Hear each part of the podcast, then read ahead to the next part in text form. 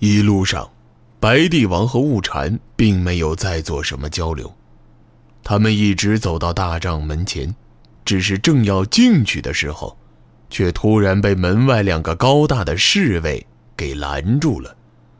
其中一个侍卫甚至没有正视白帝王，就语气生硬的大声命令道：“两位，请交出身上的武器。”雾禅的怒火突然爆发出来。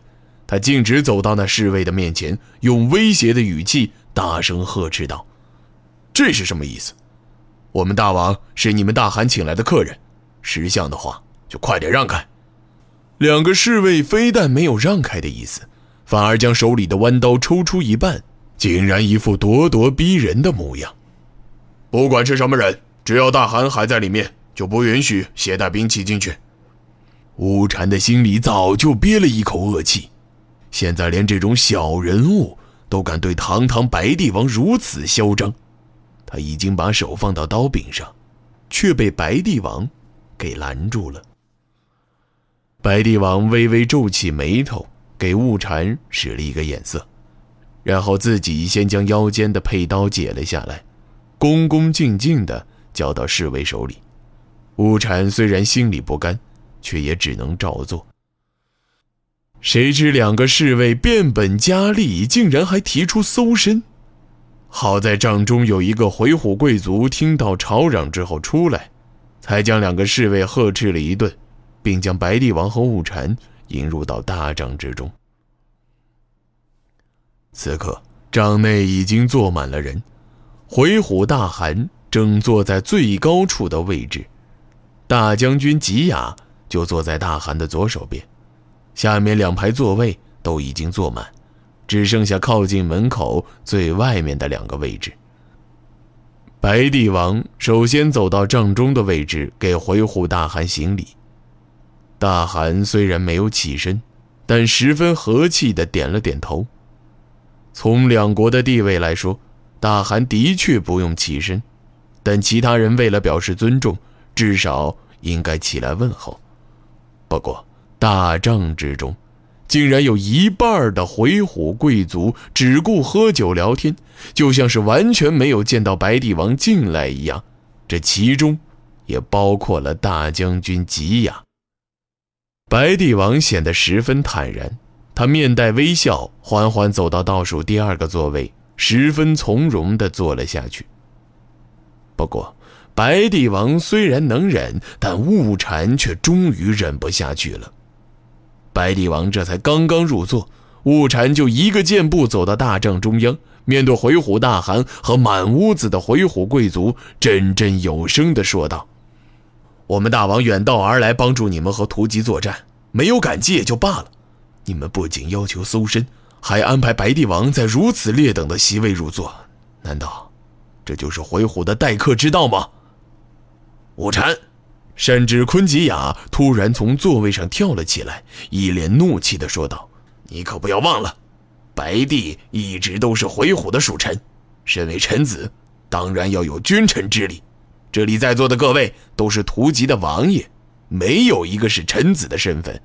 你胡乱喊叫什么？”吴传，下来！白帝王厉声呵斥道：“难道要本王请你不成？”大汗这时终于笑着站起了身子，指着他右手边的空位坐道：“我怎么一个走神，穆将军就坐到下面去了呢？来，快来这里入座。”白帝王站起身子，高举酒杯，笑着说道：“无禅无礼，得罪了大汗及在座的各位王爷。穆永义心中愧疚，哪里还敢上座？穆永义先饮一杯，当是给各位赔罪。”话音刚落，他就端起酒杯，一口气将一大杯酒全部灌了下去。回鹘大汗也立刻大笑起来：“穆将军真是好酒量，多年不见，气魄还是不减当年。穆将军知道我们回鹘人向来不拘小节，如果真有招待不周的地方，请千万不要往心里去。”说罢，大汗也举起酒杯，一口饮尽，当是回礼。众人见状，也相继举杯向白帝王敬酒。大帐的气氛这才稍稍得到一些缓和。只是雾禅依然是黑着脸，不但滴酒未沾，也不说话，只是微低着头，发着闷气。白帝王则不同，喝酒吃肉依旧是该做什么就做什么，没有任何避讳，因此没过多少时间，脸色就已经十分红润。白帝王虽然表面上已经开始卖醉。但心思却十分清楚。回虎虽然提出结盟，但并非在求白帝出兵，也绝不会因此放低身份。举办宴会的目的，一是为了确定回虎在同盟中的绝对地位，二是为了借机测试白帝王的真实想法。无论如何。双方的关系绝不会因为同盟的原因发生任何变化。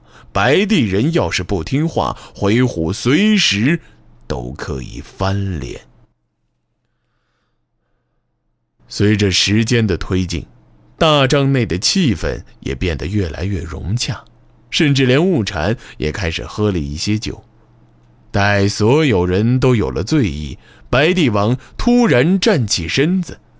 他晃晃悠悠提着酒杯站到大帐中央，神色愉悦地说道：“大汗知道我们白帝人素来和屠吉水火不容，我穆永义作为白帝国主，这次率领万余百帝勇士，愿效死力协助大汗抵抗屠吉人。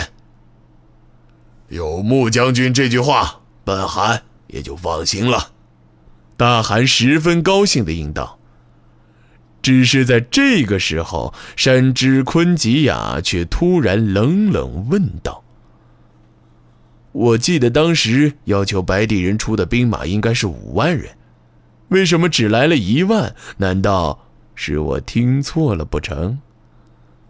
白帝王稍稍顿了顿，立刻笑着解释道：“不，大将军并没有听错。”我也希望能多征调一些兵马，只是大将军也知道，立木族并不服从我的命令。我已经派人去和他们交谈过数次，只是……吉雅一阵冷笑，阴沉着脸，毫不客气地说道：“既然没有带足兵马，那还到叶岛来干什么？”